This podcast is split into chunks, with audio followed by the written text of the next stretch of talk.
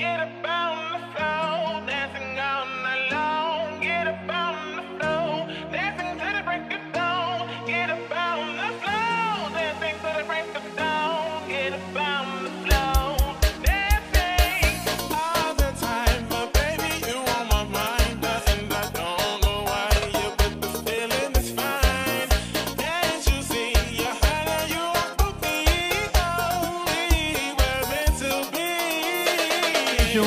Muito bem-vindos, brilhantes e ilustras! Bom, vamos lá, vamos começar o podcast O Ilustra. Eu aqui, o senhor Ilustra, que essa semana está um pouco triste porque o monitor faleceu. Um minuto de silêncio. Já fez um minuto. Bom. Bom, vamos lá. Exatamente, essa semana não teve arte, infelizmente. Eu estive trabalhando bastante, estou num projeto aí que já em breve, breve revelaremos a vocês. Mas essa semana estava aqui bonitinho, meu monitor já apresentava alguns danos. Eu já deveria ter trocado ele faz tempo, porque ele já estava com a imagem descalibrada e também já estava velhaco e nem era um monitor totalmente propriamente para ilustração. Agora, graças a Deus, essa semana vai chegar um, um monitor com IPS, com tecnologia IPS, umas, umas coisinhas a mais. Claro, não é nenhum que é bem, bem, bem, que é aquele monitor Pro lá. Infelizmente não, né? Fazer o que? Mas quem sabe um dia.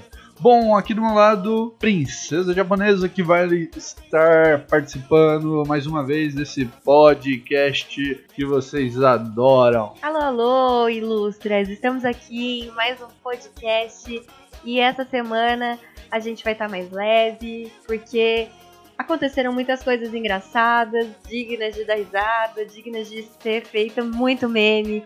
E uma dica: façam como o Moro, usem máscara. Eita, Lili! Lembrando que Sérgio Moro, ele tá fazendo o papel da ex-namorada vingativa. Não, ele tá sendo aquela ex-namorada que você só descobre os podres depois que você terminou o relacionamento. Isso, Sérgio Moro é a ex-namorada do Brasil. Lembrando isso, vejam o nosso podcast Os Ilustras, o quarto episódio do podcast falando sobre relacionamento, Sérgio Moro, a ex-namorada do Brasil, web namorada e garotas malucas. Não é princesa japonesa? É, eu não sou uma garota maluca, sou bem sobra, mas eu participei lá do podcast. Então escutem, curtem, compartilhem e é isso aí. Vamos lá pra pauta. Bora!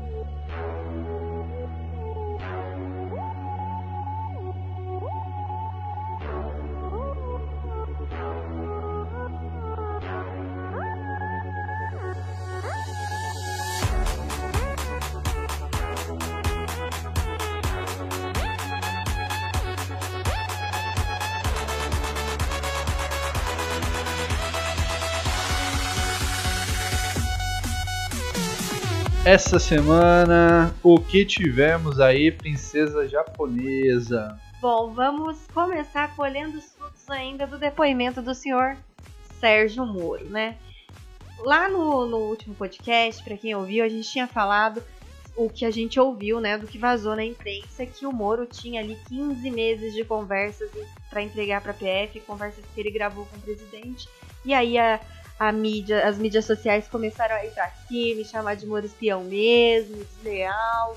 E aí ele voltou atrás e disse que foram só 15 dias de conversa. Mas será que teve alguma coisa assim muito comprometedora nesses 15 dias, Ilustra? Eu acho que o Sérgio Moro aguardou tudo em uma HD como as ex-namoradas vingativas sempre fazem. Aqueles 200 milhões de terabytes que estão prontos a serem despachados sobre a sua cabeça assim que, você, que elas falam: Eu estou bravo com você, eu vou acabar com a sua vida, vou destruir você, vou ser a Luísa Sonza da vida. Vou fazer o que a Luísa Sonza fez com o Whindersson Nunes. Vou pegar tô, metade dos milhões dele, vou fazer ele vender a coleção de carros dele e vou pegar um shed muito bonitão, um Giga Shed. Eu já acho que o Sérgio Moro é mais ao estilo Nádila, sabe aquela uma que falou que as provas estavam no tablet? e depois falou que o tablet foi roubado. Eu acho que o Sérgio Moro tá mais tipo ela, assim, sabe? Eu não posso provar porque roubaram. Nossa, me roubaram um tablet, aquele, aquele iPad Pro de 10 mil reais que eu tenho lá, ganhei de presente da minha avó lá, aquela avó que mora ali na, na- no bairro Jardins, no bairro Jardim. Eita, Lelê. Bom, chega de bravo, chega de bagunça, chega de brincadeira, vamos lá, Preciso mais é com você. E não só isso, né? Não só isso. Ele foi tão estilo Nádia que ele falou que ele não tinha as provas ali com ele, mas ele conhece quem tenha. E quem que será essa pessoa que ele conhece quem tenha, né? É o próprio presidente. É, Eu não tenho provas contra o presidente, mas vai lá no presidente que ele tem umas provas lá numa reunião e que a gente tratou ali de questões de segurança nacional, mas não tem problema. O importante é vocês verem que o presidente pediu para eu trocar o diretor da PF, coisa que o presidente já admitiu que tinha pedido mesmo. o presidente queria mostrar, o presidente queria mostrar o vídeo dessa reunião aí em que ele fala pro Moro que o que estava muito decepcionado lá, que o Moro não estava fazendo nada, enquanto os comerciantes estavam sendo presos, enquanto as senhoras estavam sendo presas, os bandidos sendo soltos, o Moro querendo comprar tablet para presidiário. O presidente cobrou muita coisa do Moro, o presidente queria mostrar, mas o presidente não divulgou essa reunião porque foi tratado questões de segurança nacional, questões muito importantes do nosso Brasil, e a gente sabe que aquele STF lá não é muito confiável não, né? A gente sabe que ali tem alguns ministros que militam contra, que podem realmente causar uma crise na segurança nacional com países parceiros importantes aqui pra gente. Então, o presidente realmente queria divulgar, foi ele consultou a equipe, a equipe achou melhor não divulgar por ter essas questões de segurança nacional, mas o Moro, como não tinha provas ali, então ele indicou aonde teriam as provas. Gente, tá na cara que aqui o investigado não é nem o presidente mais. O investigado é o Moro. Ele tá desesperado pelas provas porque ele não, não quer que tenha nenhum crime imputado a ele. Porque o que o Moro fez é muito grave. Ele desestabilizou as bolsas, entendeu? A quem interessa que as bolsas fiquem aí em queda para poder ficar comprando ação e voltar para o mercado dez vezes mais rico do que sempre foi, né? Então é sempre bom a gente ficar um pouquinho esperto com o que está acontecendo. Vamos olhar de perto aquelas empresas que têm parceria com a mídia brasileira, né? Empresas assim que, que trabalham ali no mercado financeiro, vai que de repente, não mais que de repente, como diz meu grande professor, vai que nesse mato tem coelho, eu acho, porque durante aquelas seis horas latentes entre o- a coletiva do Sérgio Moro e a coletiva do presidente, a bolsa se moveu muito. Muita gente está de olho, muita gente está investigando e vamos aguardar. Não, e também no dia anterior, né? No dia 23, que vazou para vários veículos da grande imprensa, é que o Moro sairia do governo, a bolsa já ficou desestabilizada. Ao final da noite, o Moro desmentiu, disse que não sairia do governo, mas logo de manhãzinha ele já começou a printar ali as conversinhas com o presidente, para logo depois jogar tudo na mídia, para mover a opinião pública contra o presidente. Só que deu ruim, né? Não foi dessa vez. É, ainda sobre o depoimento do ministro, é, ele querendo, né, achar testemunhas aí para que possa aliviar a barra dele, que já está bem pesada. Ele disse que quem ouviu a conversa aí nessa reunião era o general Augusto Heleno, o general Braga Neto e o Luiz Eduardo Gomes. Ele ainda pediu para que fossem ouvidas outras testemunhas para que comprove a sua inocência, para provar que ele não queria cargo no STF e, e nem nada.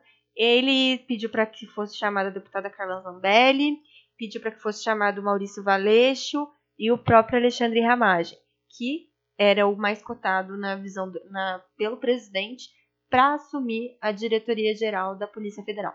Só que, né, Não só isso. teve um ministro que teve uma ideia brilhante de colocar ali no chamamento dessas testemunhas para o processo um dispositivo aí que parece que eles mesmos tinham anulado, eles mesmos tinham revogado e que nem poderia mais ser feito esse dispositivo que é o da condução coercitiva.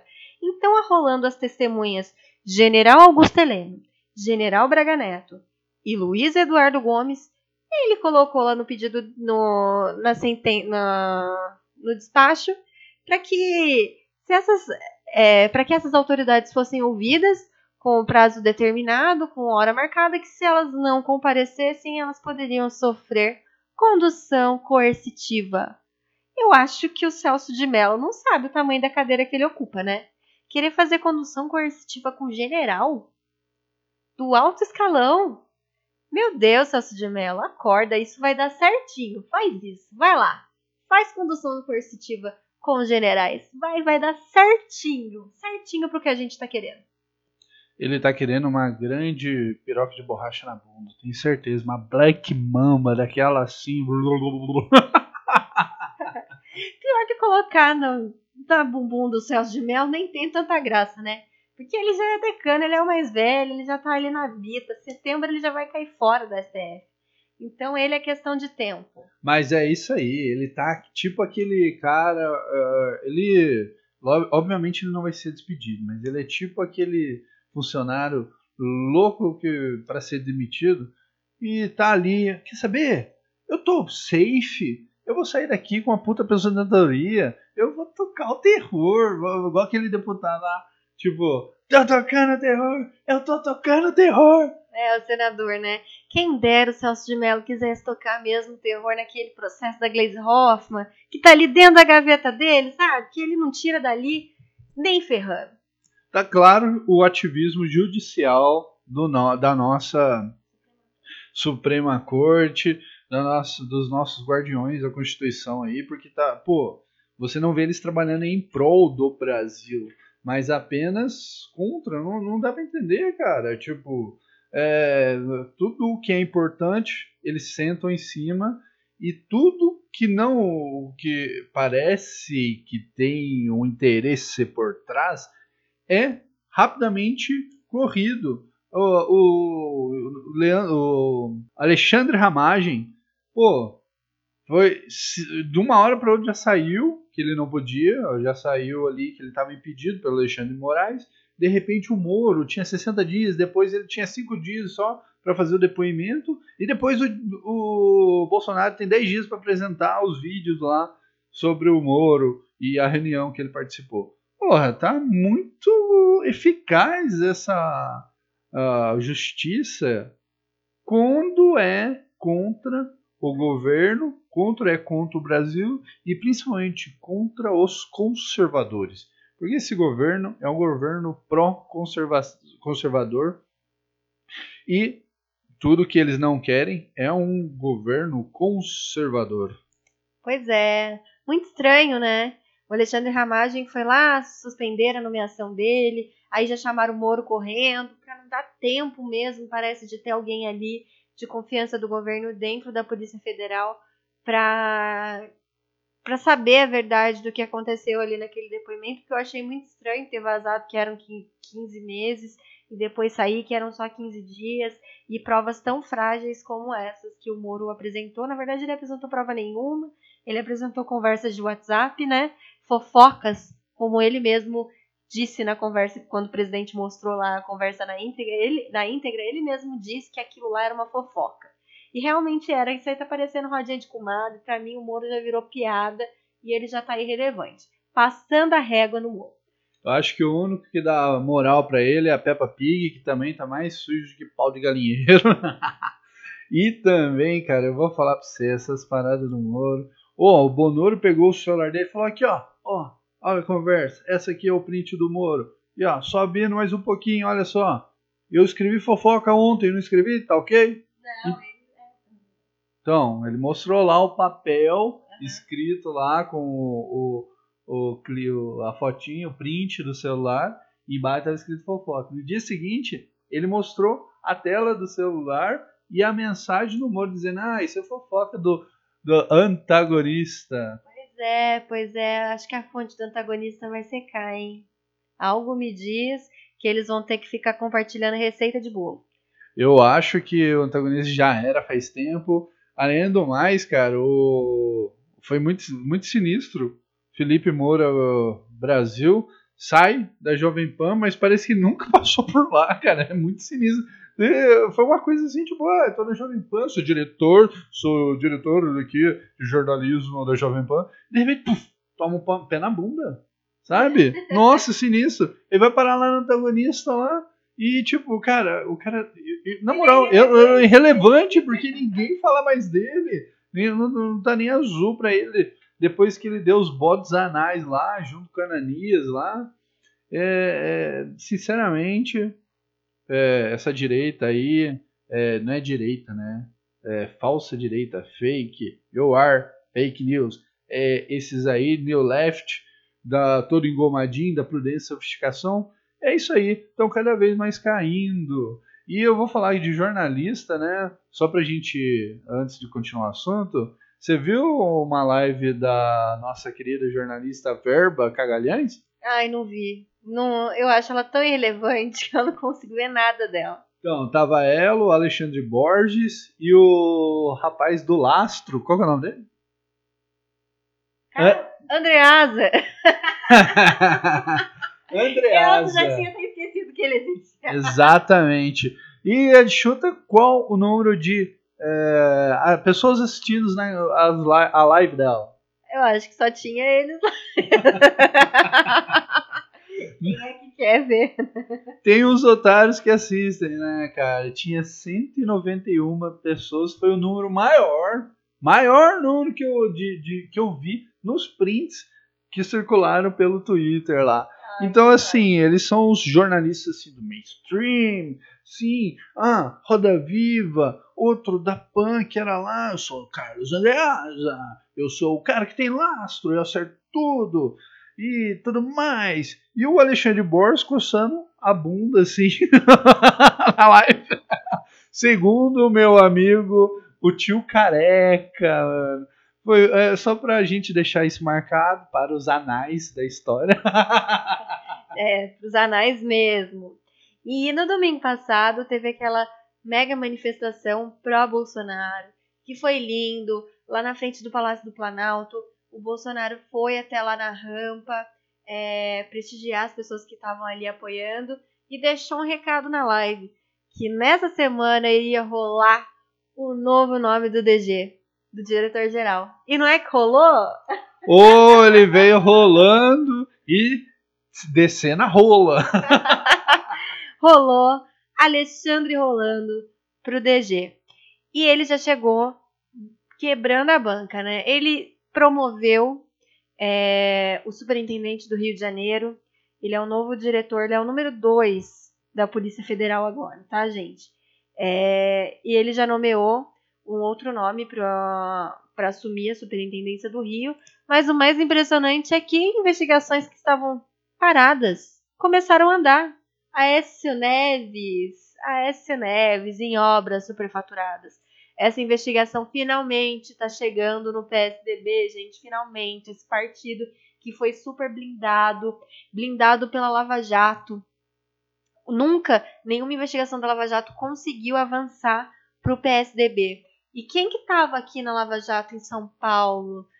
Não era o, aquele cara, o Disney? é, isso aí, Plutão. Pois é, o Disney, Disney Rossetti, ele era o superintendente da Polícia Federal aqui no estado de São Paulo.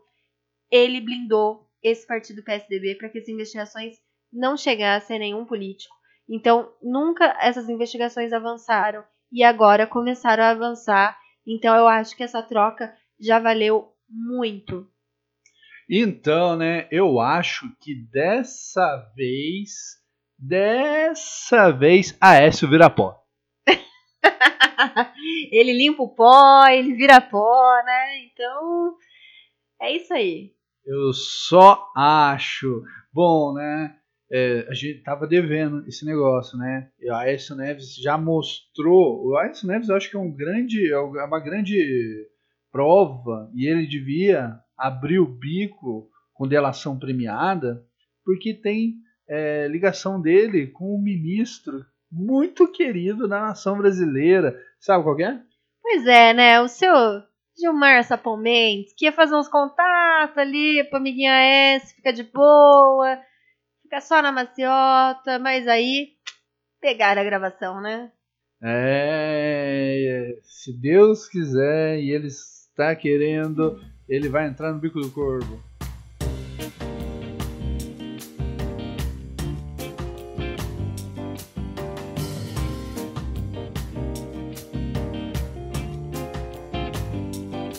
Bom, adiante, o que, que nós temos mais? Bom, vamos falar aí ag- agora um pouquinho de ciência, de estudo. Coisas que são tão valorizadas pela galerinha da prudência e sofisticação, né? Meu nome é Ciência Pepeta. Todas as nossas, é, é, todas as nossas atitudes estão, ten- estão sendo pautadas pela ciência. Bom, o Dória é muito sofisticado, né, gente? Mas vamos falar de estudo de verdade e ciência de verdade. Teve um estudo em Nova York foi divulgado pelo próprio governador do estado que revelou que 66% das pessoas foram infectadas dentro de casa. 66% dessas pessoas foram infectadas dentro de casa. Eram pessoas que estavam lá no confinamento e foram infectadas. Dois terços das pessoas infectadas são pessoas que estavam em isolamento. A conclusão foi de que o isolamento não é uma manobra eficaz de combate ao coronavírus. A- o lá eles concluíram que o isolamento, na verdade, não resolve nada, não adianta nada fazer o isolamento ou não fazer, as pessoas seriam contaminadas. Quem teria que ser contaminado seria contaminado da mesma forma. Enfim, o que a gente já está falando há muito tempo, você não tem como se esconder do vírus. É um vírus. Você não se esconde dele trancando a porta da sua casa e ficando lá dentro.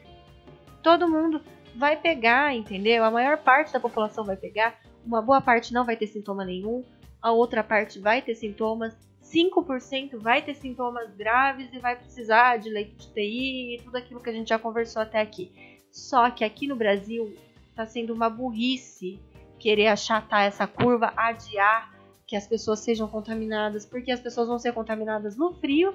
A gente sempre sofreu com problemas de falta de leito.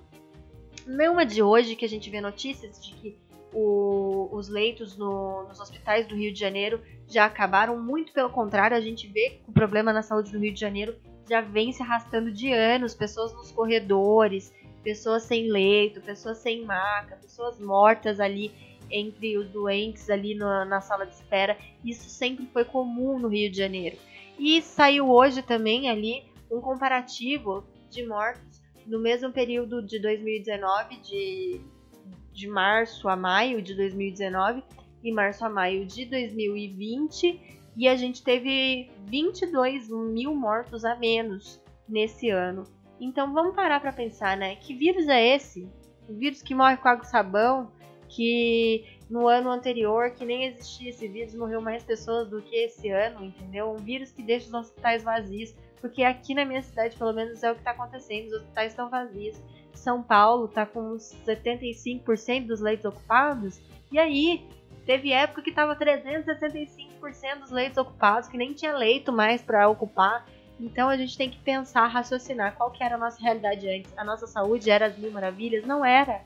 Nunca foi. A nossa saúde sempre foi precária e agora nesse momento de crise parece, o que me parece é que tá, o SUS está dando uma resposta muito é, mais satisfatória do que sempre deu.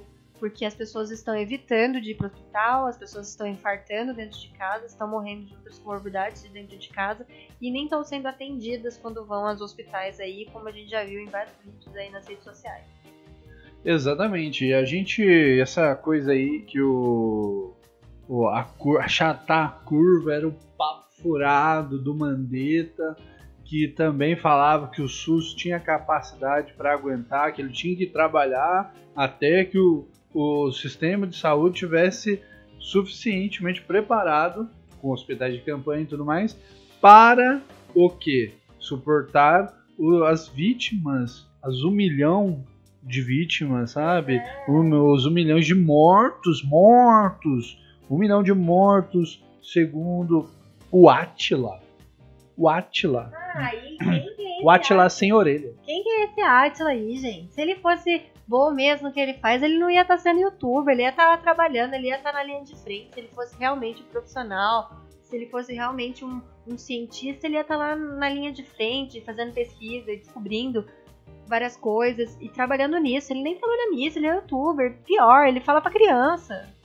É, ele é simplesmente um divulgador e péssimo divulgador, falando por sinal. E, e teve uma frase que ele soltou no Twitter dele sobre a Greta, sabe? Você, não, você chegou a ver? Ah, é outra insignificante também. Não vejo coisa de criança. Eu acho que todo mundo fica apoiando essa Greta aí. Não vejo coisa de criança e eu acho que todo mundo que tá apoiando essa Greta aí, nem aquele governador de Manaus que veio pedir é, pra Greta ajudar. Gente, esse cara tá passando maior vergonha. Esses caras que ficam apoiando essa menina aí estão passando a maior vergonha. Essa menina é um personagem criado aí pelos globalistas, pelo amor de Deus. Então, né? Porque ele falou, eu até fui, eu vi um print, eu falei, não, não acreditei, né? Um print do Twitter. E eu falei, não, não é possível que ele tenha falado isso. Mas, cara, eu fui ver e ele realmente falou assim que o seguinte, que é, compararam ele a Greta, né? E aí ele falou assim, ah, nossa, como é que me compararam com a Greta? Quem me dera. Nossa, falta muito para eu chegar aos pés dela. Tipo isso, sabe? Nossa, mas é um ridículo mesmo, né? É muito ridículo isso. Ah, mas é. Bom, e também continua só para falar um negócio do Jornal Nacional lá que foi é, vinculado no dia 8. É, segundo o jornalista lá, o Brasil ultrapassou o número de mortos da Bélgica. Nossa, que terrível, né, Brasil japonês? Pois é, né? Eu vejo essas comparações, eu fico assim impressionada, porque, poxa, as pessoas só podem ser burras ou retardadas, né? De fazer uma comparação tão esdrúxula. O nosso índice populacional é muito mais alto, entendeu? É, se você for comparar lá o número de mortes por 100 mil habitantes, o Brasil perde só para a Coreia do Sul ali. Então, não existe fazer esse tipo de comparação. Você tem que comparar por 100 mil habitantes, por um milhão de habitantes. E não ficar fazendo essa comparação ali na, no próprio informativo aqui que a gente está vendo. O Brasil tem 210 milhões de habitantes, a Bélgica tem 9 milhões. O número de mortes por Covid no Brasil, 8.600. O número de mortes por Covid na Bélgica, 8.400. Pelo amor de Deus, né? Morte por bilhão. No Brasil é, 4, é 40. E na Bélgica, 781. Então é muita má fé mesmo, é muita falta de caráter mesmo. E quem tá vendo ali, que, que é um leigo, que não entende, vai ficar pensando. Hoje mesmo eu vi, né? Eu tava na minha rede social, vendo um comparativo ali do Brasil com a Argentina. Quantos mortes teve o Brasil, quantos mortes teve a Argentina. Olha o tamanho que é a Argentina, o tamanho da, da população da Argentina. Olha o tamanho do Brasil, não tem que comparar. Sem falar que quem liga pra Argentina? Sem contar que eles podem estar ocultando, porque a Argentina agora é um país comunista. A Argentina é um país que eu quero mais que se foda. A China comprou a Argentina, você sabe, né? Então ali também pode estar alguma coisa oculta, mas nem tem que se comparar, porque a quantidade de habitantes, nossa, é muito superior da Argentina. Vamos lá, princesa japonesa. O que mais nós temos para esta esse lindíssimo podcast, ainda mais com você, esses lindos olhos que você me dá. Então, né, continuando aqui, enquanto, né, a gente vê aí países do mundo, Estados Unidos mesmo, de 50 estados, 40 já, já tá abrindo aí o comércio, alguns estados, Rio Grande do Sul, os comércios estão abrindo gradualmente, porque a competência ficou a cargo dos prefeitos e não concentrado no governador. Minas também, que deixou a cargo dos prefeitos fazer a abertura, e outros estados que também estão abrindo aqui em São Paulo. Nosso querido ditador, Joãozinho Tranca a Rua, Queima ou não queima, é, enfim, só, né? Só que agora ele tá trancando mais do que a rua, né? Pois é. Ele, além de prorrogar a quarentena pro dia 31 de maio, até o dia 31 de maio, ele resolveu ter a maravilhosa ideia de soldar a porta dos comércios. Então, né, antes da gente falar da porta do comércio, você falou de 31 de maio. Sabe o que, que tá chegando? O frio. The Winter's Coming. Pois é, o inverno tá chegando. Exato, então aí, aí o que, que acontece no inverno? As pessoas ficam mais doentes, precisam de hospital, precisam de respirador, as síndromes respiratórias agudas graves elas aumentam. Então a gente está num período comum em que os hospitais já vão ficar lotados. E ele vai usar, é claro, para falar que a culpa é do Covid e enfim. E que ele vai ainda falar, vou avisei, avisei, as pessoas iam morrer mesmo. E é isso aí que ele vai fazer. Gente, como se não bastasse ele querer estender a quarentena, soldar a porta dos comércios, ele falou que ele vai aplicar medidas mais restritivas ainda. O que, que ele quer fazer? Prender os comerciantes nas vagas que ele liberou lá nos presídios, quando ele soltou os presos? Só pode, né, Lúcio? Então, né?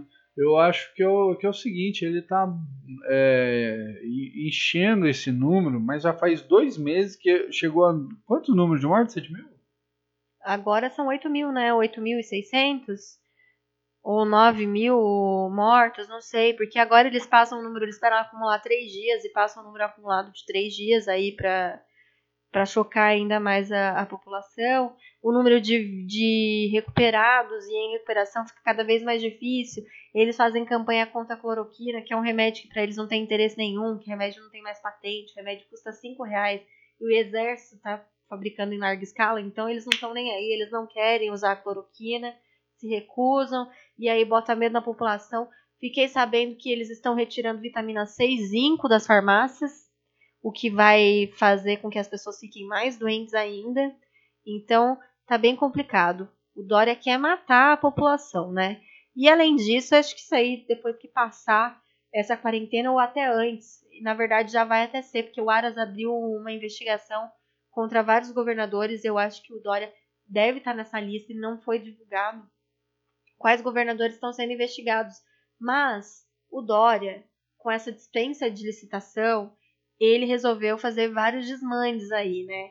É, essa semana mesmo foi anunciada uma compra de 14 milhões de reais de, eh, em aventais de um editor de livros. Os deputados, que são chamados aí de bolsonaristas e que estão pedindo o impeachment do Dória, foram fiscalizar, eh, viram que essa empresa não existe, nunca fabricou esse tipo de equipamento nem nada, e aí o Dória resolveu revogar essa compra, não fazer essa compra. Mas o que já foi feito e o dinheiro que já foi gasto, e o Ilustra vai até mostrar um ranking aí de outros governadores de outros estados, é que o valor de respirador de mercado é 60 mil reais. O valor que o Dória pagou por cada respirador foi 183 mil reais. Gente, isso é uma vergonha. É uma vergonha. Então, né, no meu negócio aqui tá até um pouco desatualizado, porque tava mostrando lá, em primeiro o Romeu Zemos pagou 58 mil eh, em respirador, depois em João Dória, que aqui tá desatualizado, mas estava na época em 112 mil, depois o Camilo Santana, 117, Elder, 125 mil, Wilson Vitor, 150 mil, e o Rui Costa, 160 mil. Esse número a gente tem que atu- atualizar porque ele está um pouquinho defasado já, porque a gente já está sabendo que foi muito maior. Mas o que eu não sabia é que o você sabe quanto que o Ministério do Governo Bonoro, o Ministério da Saúde, pagou por respirador? Ah, eu não, não lembro, mas acho que era em torno de 23 mil, não era? Alguma coisa assim. Eu lembro que era um valor mais ou menos 23 mil reais que eles conseguiram comprar no, no respirador. Exatamente. Por que, que o nosso governo, Bonoro, consegue pagar 23 mil e eles pagam tão caro assim? Eu vi aquele gordinho da saúde lá do, do, do governo Dória falando que eles pagaram mais caro para ter a exclusividade de receber antes da. Do, do, da para receber antes, né? E com exclusividade. E aí, por isso, o valor era mais alto. Nossa, isso é uma desculpa que. Como que um material industrial pode ser exclusivo? Gente, isso aí é ridículo, entendeu? É, eles queriam, lá na disputa de comprar na China, que deve ser muito mais barato, mas eles esqueceram que as universidades aqui, elas fazem os respiradores, que a gente tem como fabricar respiradores aqui no Brasil. E isso aí é uma justificativa por uma coisa que é injustificável, é uma falta de responsabilidade tremenda com dinheiro público. Mas o Dória vai lucrar. O Dória vai lucrar e muito com essa crise. Vai lucrar muito. Escutem o que eu estou te dizendo, gravem bem isso, que a gente vai falar de novo disso. Eu já falei disso no primeiro podcast, que o Dória tinha muito interesse em falir as empresas, que a Janaína Pascoal estava junto. Quem não ouviu, escuta lá no primeiro podcast. O Dória tem muito interesse em ver São Paulo falido. E você sabe, né? Faliu São Paulo, você faliu uma grande parte do Brasil. Não, totalmente, totalmente. Porque a maior receita do, do- entre todos os estados do Brasil é entre São Paulo e Rio de Janeiro. Só que São Paulo não se compara, né? São Paulo é absurdo. Bom, vamos adiante? Vamos lá, né? Além disso, de todos esses absurdos aí que a gente já falou, é, agora aqui em São Paulo é obrigatório o uso de máscara. Então você vai ter que fazer igual o Sérgio Moro, usar a sua máscara, senão você vai ser multado. A multa ela é um valor que varia de 242 reais a 242 mil. Achei isso super arbitrário. E mais, tem pena de prisão, tá?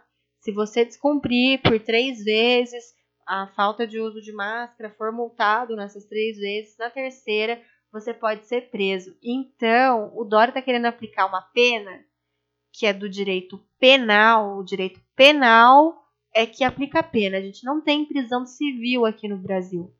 O direito penal é o direito que descreve os crimes e define ali quais são as penas para o crime. Isso é de competência da União. Entendeu? Só os deputados federais ali que eles podem fazer alguma alteração no Código Penal. O Dória não pode, ele está criando um crime, criando uma pena, criando uma multa.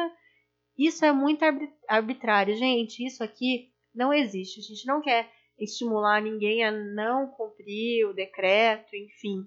Mas isso aqui não existe, essa pena de prisão, ele não pode fazer isso. Ele não pode, ele está sendo totalmente arbitrário, está sendo ditador, está sendo tudo isso que aí que ele já falou. Exatamente. Eu acho que isso de passar por cima da Constituição, que os governadores estão fazendo, se danando pro, pro individual, sabe? Pro cidadão mesmo, é, não querendo saber, aplicando regras é, ditatoriais, porque é basicamente isso. Você tá ali sem máscara, pô, você tá multado aqui pela SS Dória. Nossa, absurdo, né? Totalmente absurdo, totalmente arbitrário. E eu acho que o Dória tem que ser investigado não só ali pela, pela superfaturamento, no que ele está comprando, no desmante com o dinheiro público, mas nessas ações aí de liberdade individual, principalmente, gente, lacrar a porta de comércio, mandar soldar, soldar a porta do comércio para que o comerciante não abra. E a ideia Dirico do Covas, que quer mesmo que todo mundo morra para que ele ocupe aquelas covas que ele cavou lá no cemitério de São Paulo, de fazer rodízio de veículo. O que, que é aquilo? Ele quer o quê? Lotar o transporte público? Entendeu? Quer o quê? Falir Uber? Que já perdeu mais de 80% do faturamento e agora vai perder muito mais com rodízio? O que, que ele tá querendo, gente? Acorda, esse pessoal quer matar as pessoas, porque eles vão lucrar e muito com isso. Bom, e não é a Uber empresa que a gente fala, mas são os motoristas da, de Uber. Eles sim são um público extremamente afetado, porém os taxistas vão estar continuando rodando numa boa. Pois é. E eles se dizem liberais. Incrível, né? Eu, esse, é isso que é New Left. E outras são é, os famosos, é o famoso engano, né? Uh, a gente tem a, a palavra lá, os. O, como é que fala? Libertários e liberais. Né? Liberais nos Estados Unidos são é, esquerdistas, mas libertários são aquela galera da economia mesmo, sabe? Aqui no Brasil a gente está vendo isso aí. Eu, eu, até agora, de todo mundo do, da, da, que fala de, do, dos ideais de livre comércio, de Mises, dessa galera, os liberais mesmo, eu não vi um que se sustentou. Não, não guardo um na minha cabeça que fala, não, pô, esse é liberal mesmo. Acho que só o Paulo Guedes. Ah, é, o Paulo Guedes, ele tá sendo muito leal ao presidente, né? Naquele corte mesmo que ele já deu no João Dória de não sai não, vou ficar aqui. Aqui é meu lugar, meu país, é meu lugar, tô aqui ajudando, tô sendo patriota. Então ele está se demonstrando ser liberal mesmo. Ele está querendo seguir com os planos de privatização. E essa semana mesmo deu um show aí quando atravessou lá a Praça dos Três Poderes com o presidente, com os empresários e foram até o STF. Foram ali às claras conversar com o presidente Dias Toffoli e mostrar a real situação. As empresas vão colapsar, a indústria vai colapsar e o país vai perder muito. Ele olhou na cara do presidente Dias Toffoli e falou: já estamos virando uma Venezuela. Ele não quer deixar isso acontecer. Então, ele é um liberal ali de primeira e está lutando mesmo pelo país. Força Guedes. E outra, esse, eles saíram ali, né? Foram caminhando até o STF, não foi? Muito simbólico. Aquilo tem um- uma simbologia incrível. Então vou pagar um de Kianon aqui, sabe porque eles foram andando todo aquela galera de empresários, o governo, tudo para marchando direto para o STF? Ah, Olha, você andar com os seus pés no chão, sabe? É, é claramente um simbolismo pé no chão, sabe? Gente, vamos ter o pé no chão. Isso aqui não é mais brincadeira. Vocês estão ah, afrontando tal. E ele, quando marcha com os empresários, porque é isso a, a nação se mede pelo seu povo. O seu povo, quanto mais rico, quanto mais proativo, quanto mais empreendedor, mais rico é a nação, sabe? Isso é fato, isso é claro. E quando ele está ali com aqueles empresários que levam emprego para muita gente no Brasil todo, isso passa a mensagem da massa do povo trabalhador, sabe? Indo confrontar quem está contra eles. Não, totalmente. Ali é, foi de uma humi- humildade tão grande do presidente que é um símbolo da nação, é para ser considerado o homem mais poderoso da nação. E ele vem demonstrando que respeita a Constituição, que respeita as leis e que respeita os poderes. Ele não afrontou nenhuma decisão do STF. Quando precisou conversar com o STF, foi às claras. Levou quem estava com ele junto para a reunião. E teve ministro aí do STF fazendo crítica, que foi desrespeito. Desrespeito ao quê? Isso foi um símbolo de respeito maior do presidente e passar a situação às claras do STF do que está acontecendo no país, sem jogo político, sem fazer nada na obscuridade, sem fazer acordos ilegais. Entendeu? Ele foi às claras. O presidente é um homem honrado, que merece todo o respeito. Eles se sentiram desrespeitados, sabe por quê? Porque eles estão lá, naquele Olimpo deles, sabe? Eles não vê mortais, não vê nada, fica só naquele mundinho. Ele não vê cara de, de, de gente pobre, gente humilde, ele não sabe o que, que é isso, não sabe mais o que, que é pegar um ônibus, sabe? Sabe o que, que é trocar ideia com uma pessoa normal. Mas come lagosta com o dinheiro das pessoas pobres e humildes. Exato, fica lá, come lagosta, come o vinho de sete selo, premiado, não sei o que é lá. E ao, se ao ter o confronto de pessoas trabalhadoras, porque o empresário, infelizmente a gente tem a... criaram essa essa história brasileira criou um imaginário de empresário é, bandidão, capitalista que quer o mal do seu empregado, mas a verdade é que se não é um empresário dando emprego para mais pessoas, cara, não tem, não tem riqueza nacional, sabe? O Estado não é amiguinho, o Estado não tá aí para uh, te ajudar. Tem esses 600 reais aí, cara, não é nada, velho. Tem gente que, nossa, na moral, tem gente que viveria o resto da vida, o príncipe japonês, com 600 reais todo dia caindo na conta dele. Tem gente que é capaz de viver assim. Não, tem gente que tá torcendo, né, pra isso acontecer. E, gente, o que eu vejo ali no meu feed de professores fazendo campanha de fica em casa, professores aí do setor público, isso é uma vergonha. Vocês estão sendo a vergonha dessa nação. Porque vocês não estão se preocupando com os pais dos alunos de vocês, vocês não estão se preocupando com os alunos que estão passando fome porque não tem merenda. Vocês são a vergonha, vergonha da nação hoje. Vocês, professores, professores ali do setor público, que estão torcendo para que essa quarentena se estenda aí ad eterno, para que vocês fiquem recebendo salário enquanto não fazem nada. Vocês são a vergonha da nação. É, porque funcionários públicos isso aí, né? Eles vão não vai ter corte pela metade de salário, não vai ser demitido. Tem ali a salvaguarda ali que ele não pode ser demitido ali. Então ele tá bem, ele tá tranquilo, ele quer mais que o mundo acabe em pizza. E é isso aí, eles não querem mais nada da vida, eles estão bem, estão ganhando para não trabalhar, a verdade é essa. O, se Deus quiser, isso vai mudar daqui para frente e vamos continuar.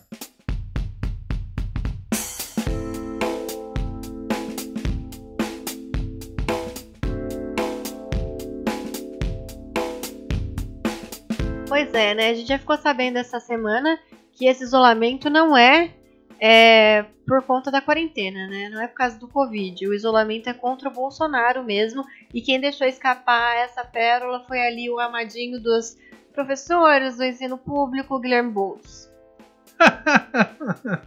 o Boulos, o invasor, o cara que gosta de propriedades que não são dele. Pois é, foi exatamente questionando aí uma, uma área invadida que foi é, que o governo de São Paulo mandou desocupar, que ele disse que não adianta nada o governo Dória continuar fazendo isolamento contra o Bolsonaro e colocar essas pessoas que invadem terras na rua. Quem que invade terra? É, o Boulos defendendo sem terras. O, o Dória mandou desocupar uma área que estava invadida. É. Daí mandou despejar todo mundo dessa área e o Bolsonaro foi lá defender e falou isso. Não adianta nada você defender o isolamento contra o Bolsonaro e o isolamento contra Bolsonaro, não era contra a doença, e mandar esse monte de pessoa que invadiu a terra aí pra rua. Muito bom, acho que eu, eu, o- o- essa história do Boulos é aquela mesma história do relógio parado, sabe qual que é? Não. Ah, Cara, que duas vezes por dia vai acertar o horário, né? exatamente, o relógio parado acerta duas vezes ao dia. Ninguém é tão bosta que não acerte um. Pois é, né? Ele deixou escapar, então a gente já sabe que é o que a esquerda quer. Derrubar o presidente. O isolamento não é. Eles não estão querendo proteger vida, gente. Eles não querem proteger você, não querem proteger a sua saúde. Eles querem derrubar o governo Bolsonaro. E o Dória tem total interesse em falir São Paulo, em derrubar o governo e tudo mais, porque o Dória é uma pessoa que pode lucrar muito com isso, né? Lembra que a gente falou lá da bolsa? Quem interessa derrubar a bolsa para voltar 10 vezes mais rico no mercado? A quem interessa falir um estado inteiro para depois ganhar fazendo privatizações a preço de banana e ainda ganhando uma grande comissão, né? A quem interessa? A quem interessa? Bom, vamos adiante. Mais alguma coisa seja bom? Então, né, vale lembrar que o Dória anunciou é, aquela aquele escritório dele lá em Xangai para facilitar as negociações com a China, né? E um, um ponto aí muito importante, um- uma empresa muito importante que ele, ele quer privatizar e para a China a intenção dele é privatizar é o metrô. Essa transação da, da privatização do metrô lá de São Paulo pode chegar a 25 bilhões, tá? Então eu acho que vale refletir um pouquinho quais são os interesses, quem tem interesse, o que, que pode vir a ser privatizado, quem que está querendo comprar é, as empresas daqui. E a gente vai poder refletir aí tudo que está acontecendo e por que que está sendo tomadas essas atitudes aqui no estado de São Paulo, cada vez mais contra a população, mais contra o trabalhador, mais contra o comerciante que está ali é, se segurando já sem poder manter o seu padrão de vida e já já vai acabar faltando comida na mesa deles também. Pra mim, o Dória tá full pistola, full putaço, e ele tá fazendo isso de propósito contra o povo brasileiro, sabe? Contra o povo paulistano que quer ver ele pelas costas. Na verdade, eles querem pegar, fazer igual está na minha caricatura, jogar ele dentro de uma lata de lixo. E tem, já vi muitos protestos porque a lata de lixo não merece tanta merda. É, tem que ucranizar. E o Dória não vai sair na rua, né?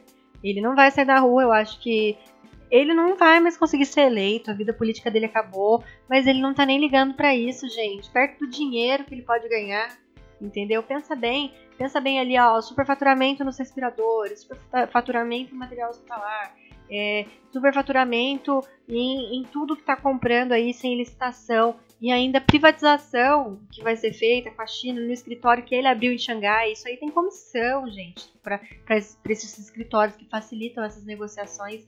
Então, de 25 bilhões aí que pode vir a ser ganho com a privatização do metrô, que pode ser feita a privatização do metrô, 5 bilhões provavelmente é comissão. Ele declarou lá na campanha dele 180 mil. Então ele vai ficar aí cinco vezes mais rico, 10 vezes mais rico. Então é, é impressionante a sujeira. Ele não tá nem se importando com a carreira política dele, porque tem muito dinheiro envolvido. E não é à toa, porque ele chama o Dória, chama os manifestantes da última manifestação milicianos e o amigo dele, o Senhor das Covas lá, aquele que é branco e pálido porque vive dormindo dentro de uma cova o dia inteiro, chamou a galera de terraplanista. Você bota fé? Pois é, é, são desmandos, né? Eles são pessoas públicas. É, respeito a liberdade de expressão deles, mas eu quero ter aqui a minha. É, e eu acho que fazendo tudo isso, ganhando comissão, superfaturando é, produtos hospitalares no momento de pandemia, eu acho que fica muito fácil é, encher o peito e falar que doa o salário. Eu acho que eu vou doar uma cova pra cada um. Ah, eles nem precisam, eles já estão colecionando covas. Eu acho que a gente devia jogar os dois dentro da Falando em cova. covas, o David Whip lá. Whip! Ele acabou saindo do governo, ele tava com estafa, né? Eu acho que na verdade ele tava era passando vergonha ali, resolveu sair e quem entrou foi um outro Covas, aquele um que era diretor do Instituto Butantan. Então, né, agora que o a OMS. Agora que a OMS falou que a Suécia fez o isolamento vertical e o Dr. Wip ficava lá falando fica em casa, fica em casa, e isso não se sustenta. E hoje, hoje, na verdade ontem, dia 8, a CNN falou o dia inteiro fica em casa, fica em casa, é o melhor remédio. Trouxe uma pá de especialista que fica em casa, fica em casa. E sem e vou falar, não, não, vou falar um pouquinho mais pra frente desse, mas só vou ressaltar isso. Que TV ruim, cara. Eu não tô, eu não consegui aguentar assistir um pouquinho ela hoje. Vou ficar pelo menos com a eu, eu ainda suporto a Jovem Pan, é aqueles programas idiotas lá, aquela Denise Campos de Toledo. Ela é a pior de todas, cara. Ela é ruim demais, ela faz militância descaradamente. E de- Ela é a japonesa do inferno também. Então, tem a japonesa despirocada lá, loucaça, doente, não, não, não, totalmente recebendo dinheiro pra falar aquilo, não é possível, porque é uma pessoa que. Cara, na moral, e ainda tem o outro tio careca lá, não- nem, nem vou falar e chamar ele de tio careca, porque tem um tio careca da direita que é foda pra caramba. E esse senhorzinho loucaço aí, desprovido de cabelo, é, é maluco, maluco, doente das ideias. Ele só é. Ele, tipo, ele não, é, não gosta do Bolsonaro. Então ele fica, ele é louco, ele é louco, ele não devia estar lá. Nós temos um maluco no poder. Ele fica falando com o pau na boca, na verdade. E não é à toa que sobressai no meio disso tudo Rodrigo Constantino, um liberalzinho, mas. Peraí, peraí, deixa eu falar. E outro, você tá falando longe do microfone. é, claro que ele vai se sobressair. Pô, ó, ó, Mises já refutou essas ideias esquerdárias faz tempo. E outra, o, ele não precisa de ideias liberais e, e mais assim. Ele só precisa ser coerente. Ele só precisa ver os fatos e investigar. Uma coisa é certa, o Constantino, ele tá olhando todos os espectros, tal. Então assim, tá, ele a oportunidade que ele tem de jogar água fora da bacia, ele joga. Mas ele consegue ainda ter uma ponderação porque, obviamente, né, 3, 3 e 1, pelo menos alguém ali sobressai. Então ele sobressai ali falando o quê? Os fatos, o óbvio. Só quem idiota, igual aqueles dois repórteres burros lá, não vê. Ah, eu acho que o Constantino é a história do relógio que você acabou de falar. Até o relógio parado acerta a hora duas vezes. Não gosto, não tenho paciência, não consigo. Não, tudo bem, é aquela coisa. Mas é aquilo que o Olavo de Carvalho falava do Kim. Pô, conversando com comunista, qualquer idiota consegue rebater com um mínimo de ideias liberais e conservadoras, obviamente. Quem tá passando vergonha, né? Soltou aí uma live falando que Bolsonaro tinha que ser preso. E aí pediu o impeachment aí do, do Bolsonaro com base fa- na fala do Moro. O Moro foi lá e falou que nunca disse que o Bolsonaro cometeu crime. O, o Kim tirou a live do ar. Ah, essa galera do MBL tá só passando vergonha e só gastando dinheiro público. Porque, gente, quem é que quer que um deputadozinho igual desse aí do Kim Kataguiri fique recebendo 33 mil reais por mês e ainda coloca um amigo no gabinete pra ganhar 15 mil reais, pelo amor de Deus, e aí fica falando que economiza dinheiro público.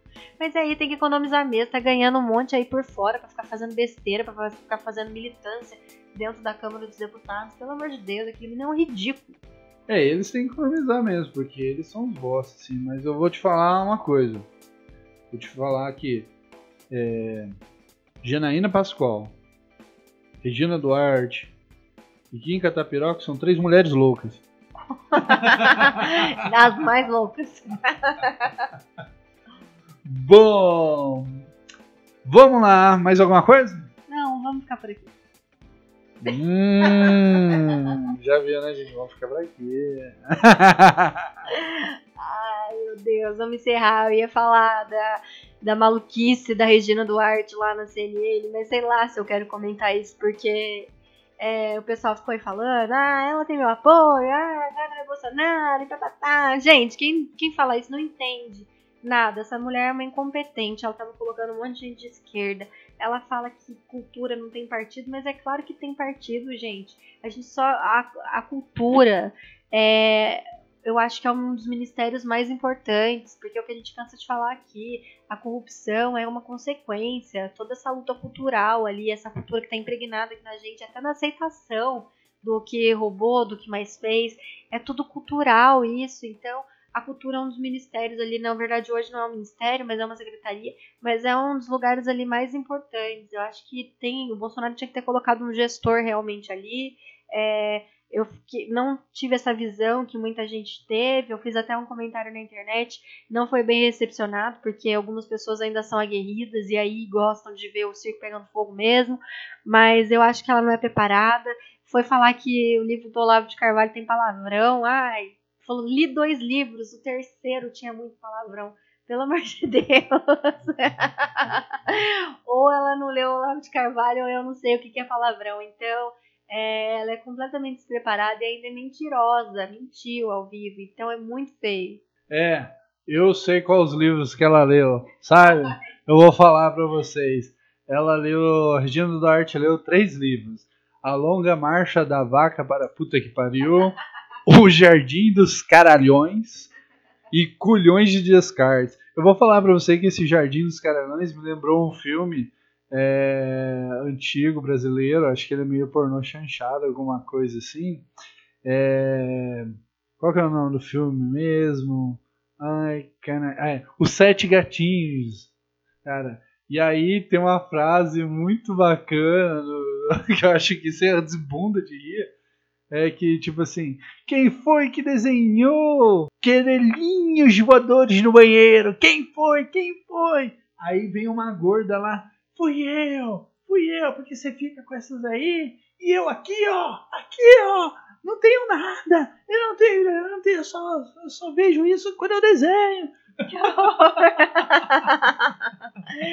que horror, meu Deus do céu. Então, ah, eu não ia comentar disso aqui nesse podcast, mas acabei comentando. E, gente, ela é completamente lunática, o jeito que ela se comporta, o jeito que ela fala, o jeito que ela não tem argumento, ela não tá preparada para estar à frente do governo. Não basta ser querer ser mito igual o presidente. O presidente é preparado, o presidente é um homem super inteligente, ele brinca ali o tempo todo com a cabeça da imprensa, ele faz ali o jogo dele e depois ele sempre volta por cima, que nem foi o caso lá da fofoca, falando que o print era fofoca e já sabia o que que estava acontecendo. E outra coisa, a imprensa quer patrulhar até o que o presidente vai comer. Só falta falar que ele é um genocida porque tá matando as vacas. Então, assassino de vacas, presidente canibal. Só falta começar a fazer esse coro agora pro presidente. E eu só desejo que ele tenha um bom churrasco. Eu vou falar pra você que amanhã a esquerda vegana vai estar com isso aí, ó. Falando isso aí que você tá falando, porque eles não têm muita inteligência, porque a falta de proteína da carne afeta o cerebelos. É verdade, isso é verdade. Já tentei não ser carnívora, mas não consigo. E minha médica me falou assim: o negócio é carne mesmo, minha filha. Volta a comer carne, senão você vai ficar maluca. é isso aí. E eu vou falar pra vocês que ainda falta ela comer bastante carne, porque ela ainda é muito maluca. Ai, que mentira. Bom, vamos lá. Eu queria só complementar um pouquinho sobre a Regina Duarte aqui, rapidamente. Eu acho que ela realmente ela não tem preparo. Eu acho ela, eu vejo na fala dela um total despreparo, um total assim.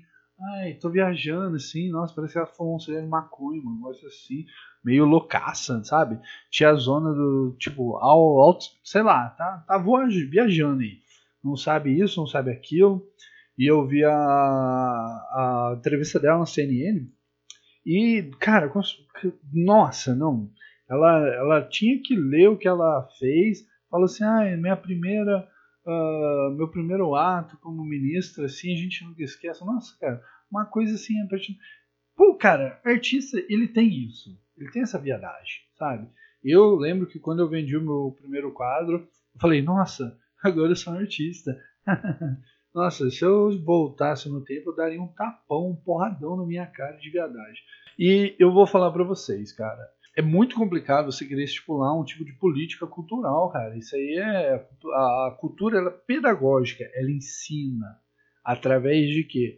Através de entretenimento, através ali de um, ouvindo uma música, sabe? E tem que tomar cuidado com, com o poder da arte. O problema do Brasil é que eles não sabem o poder da arte, sabe? Isso é foda.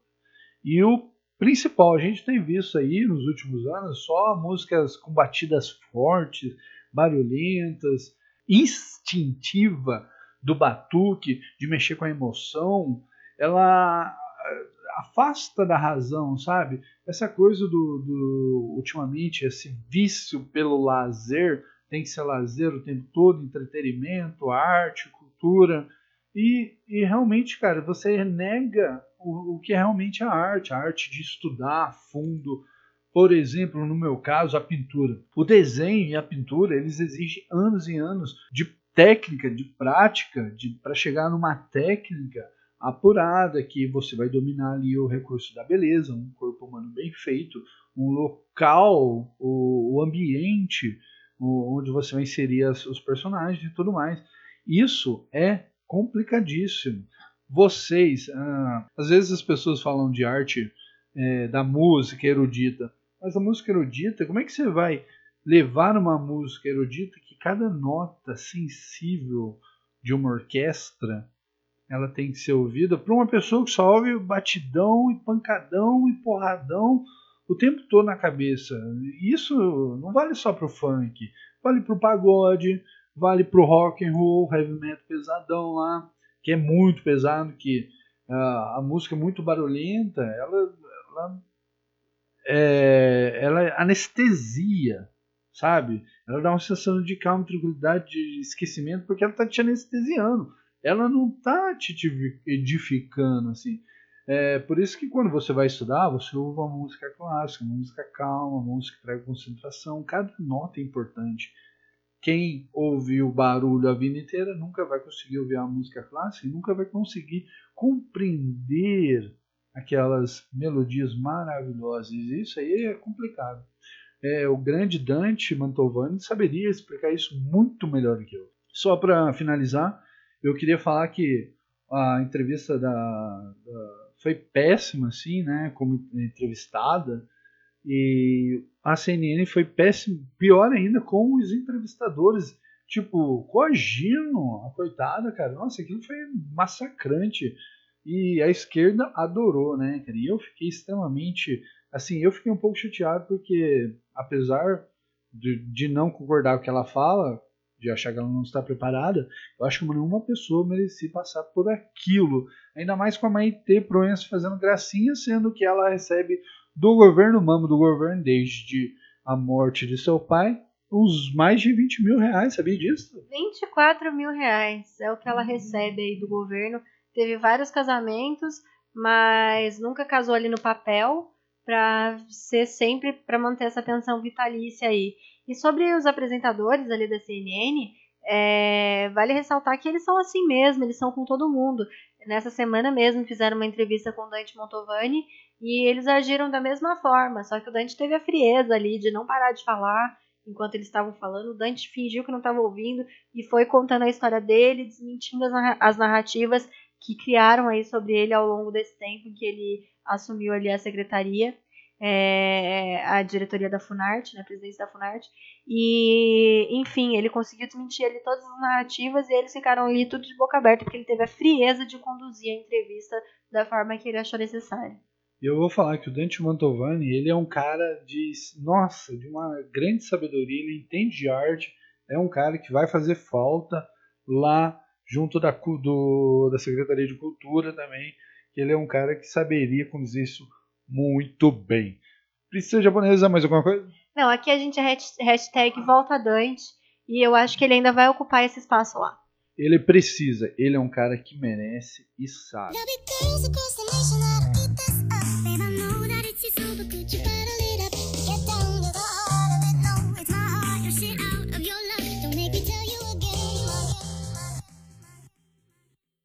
Bom, estamos chegando ao nosso final de podcast.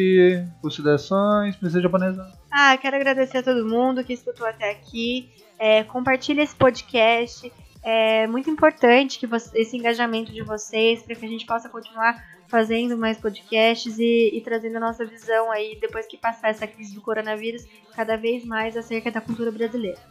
Exatamente, a gente tem muito para falar aí. Ah, o podcast O Ilustre, a gente já tá trabalhando isso aos pouquinhos, assim, uma linguagem bem di- divertida, popular, assim, gostosa para dar risada. Não perca o último episódio, Os Ilustres, o quarto episódio, onde a gente fala da, onde a gente fala sobre os romances dos artistas e a gente fala, abre o nosso coraçãozinho sobre os velhos amores, as frustrações do amor, a- o passado emo do Brunão. É, ficou muito bom, gente. Assistam. Isso, ficou muito genial. A participação do Dr. Umbrella sempre fenomenal. Aquele moleque é um talento absurdo. E vamos adiante.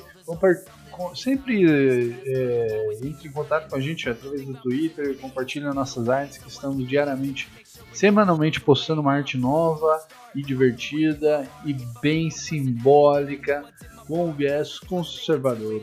Muito obrigado a todos, fiquem com Deus, uma boa semana e até mais. Falou!